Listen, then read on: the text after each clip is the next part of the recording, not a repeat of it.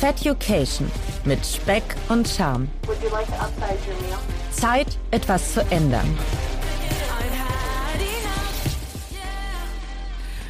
Moin, meine lieben Fettuccinis. Die neue Woche ist da und ich darf euch auch wieder in dieser Woche in den Ohren liegen.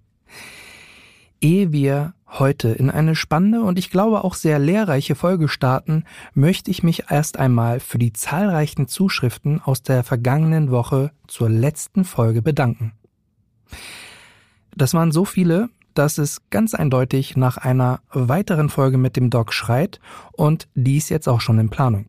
Also, für den Fall der Fälle, dass ihr ein Anliegen oder auch eine Frage habt, schickt sie mir gerne an feducation@gmail.com oder aber schreibt mir gerne bei Instagram, da findet ihr mich auch unter Feducation, wer hätte das gedacht? Und wenn ihr dann schon da gerade seid, lasst doch auch gerne ein kostenloses Abo da. Übrigens, der Podcast ist auch absolut kostenlos. Könnt ihr gerne abonnieren. Die letzte Folge schließt im weitesten Sinne an die heutige Folge an. Nachdem wir nun ein bisschen besser verstanden haben, was es heißt, mehrgewichtig zu sein, habe ich mir die Frage gestellt, wo denn der Ursprung allen Übels liegt, dieser Diäten und der gesunden Ernährung. Wer ist daran schuld, dass Schokolade dick macht und nicht das ganze viele Wasser trinken? Also beginnen wir mal mit dem Wort Diät. Das Wort Diät stammt aus dem griechischen Wort Dieta, was sowas heißt wie Lebensweise. Unsere Reise durch die Geschichte der Diäten zeigt, wie sich unser Verhältnis zur Ernährung und Körpergewicht verändert hat, vor allem im Zusammenhang mit Übergewicht und Adipositas. Wir springen jetzt einmal kurz in die Antike. Diäten als Lebensphilosophie. Im alten Griechenland sah man Ernährung als Weg zur Gesundheit und Harmonie. Hippokrates, der Vater der Medizin, betonte, lass die Ernährung deine Medizin sein. Damals war Ernährung auch weniger ein Problem, die Ernährung jedoch zentral für das Wohlbefinden. Und wie man schon an der Musik erahnen kann, wir sind im Mittelalter angekommen. Fasten und Reinigung sind hier die Stichwörter. Im Mittelalter wurde das Fasten oft aus religiösen Gründen praktiziert. Es diente jedoch auch der körperlichen Reinigung und sollte das seelische Gleichgewicht fördern. Adipositas wurde in dieser Zeit als Zeichen von Reichtum und Überfluss gesehen. Machen wir weiter und kommen in die Renaissance. Dort gab es die ersten Zeichen für Diätkultur. Mit dem Wiedererwachen der Wissenschaften wurde Ernährung systemischer untersucht. Adipositas begann als Gesundheitsproblem anerkannt zu werden und die ersten Diätempfehlungen wurden formuliert. Seht es mir nach, ich hoffe, dass ich den Namen jetzt richtig ausspreche. 1558 schrieb Luigi Canaro, ein venezianischer Adliger und Schriftsteller des 16. Jahrhunderts, das erste Diätbuch. Sein berühmtes Werk hieß La Vita Sorbira, das nüchterne Leben, in dem er seine persönlichen Erfahrungen mit einer strengen Diät schildert und behauptet, dadurch seine Gesundheit und Lebenskraft zurückgewonnen zu haben. Und ich glaube, wir wissen alle, was er mit Lebenskraft meint. Seine Männlichkeit. Grr. Oh ja, entschuldigt. Verrückt, oder? Mit etwa 40 nahm er erhebliche Änderungen an seinem Leben vor.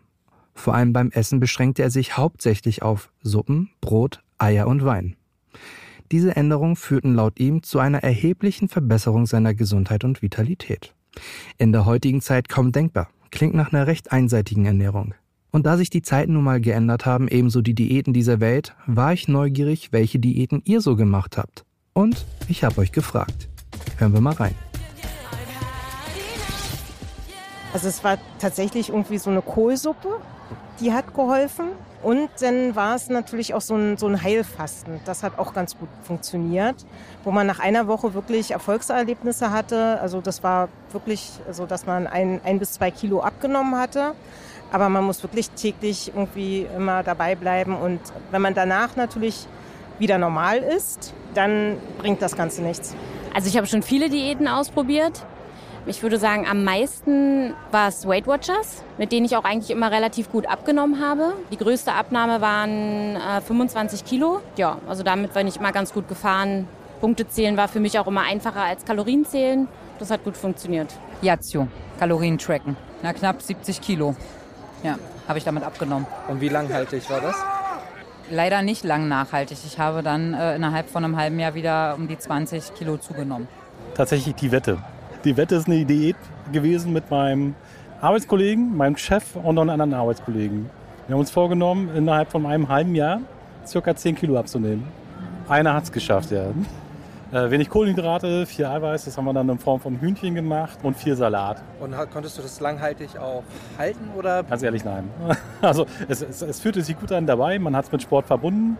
Habe in der Zeit tatsächlich 15 Kilo abgenommen. Sobald die, jetzt waren wir wieder bei der Wette, sobald die Wette vorbei war und äh, man wieder in den Rhythmus kam, war es wieder dahin. Man hat sich die alten Angewohnheiten wieder ja, zutrainiert.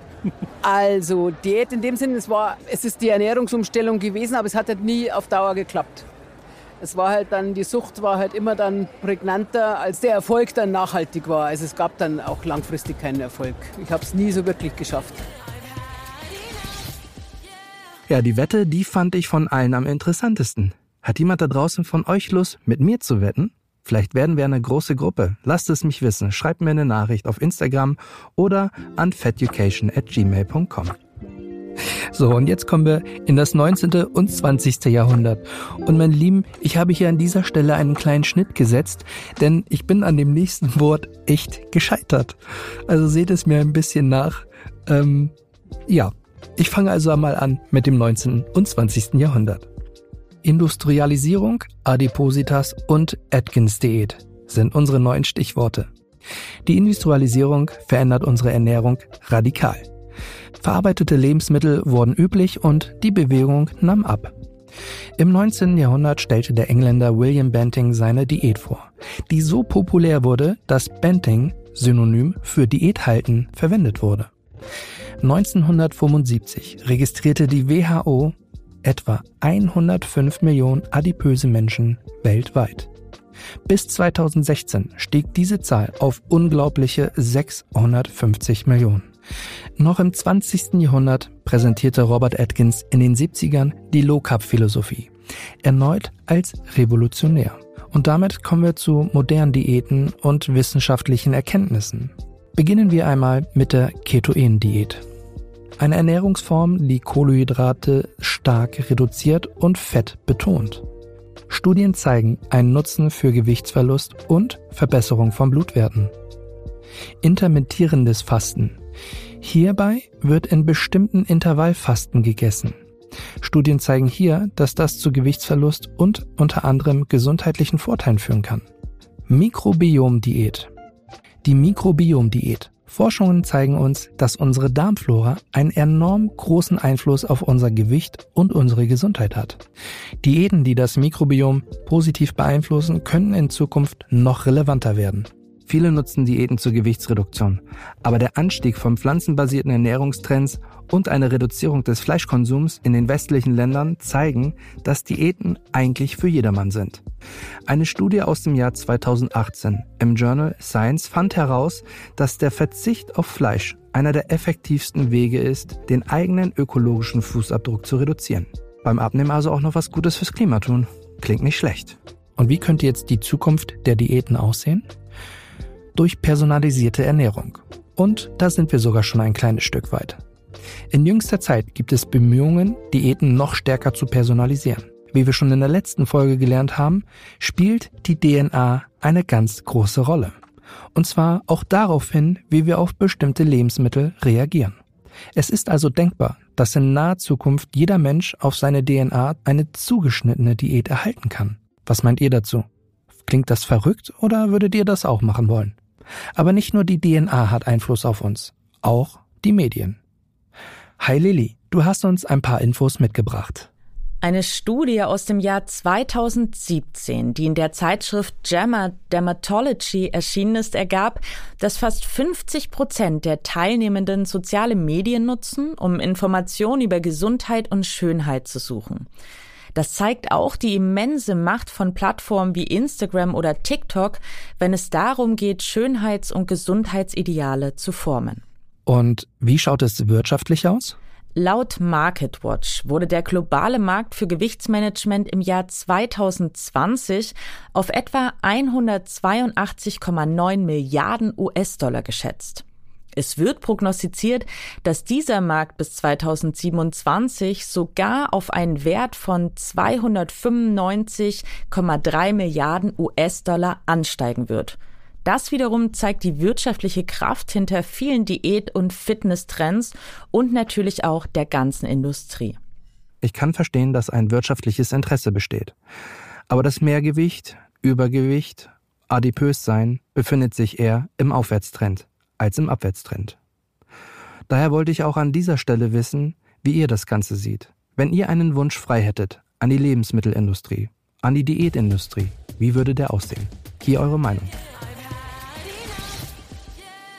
Mm, mehr Ehrlichkeit, also vor allen Dingen, ähm, ich habe auch tatsächlich Abnehmpillen probiert, die alle überhaupt nicht gewirkt haben. Und ähm, das ist einfach nur Geldschneiderei. Und da ein bisschen mehr Ehrlichkeit, das wäre wär ganz gut, denke ich mal.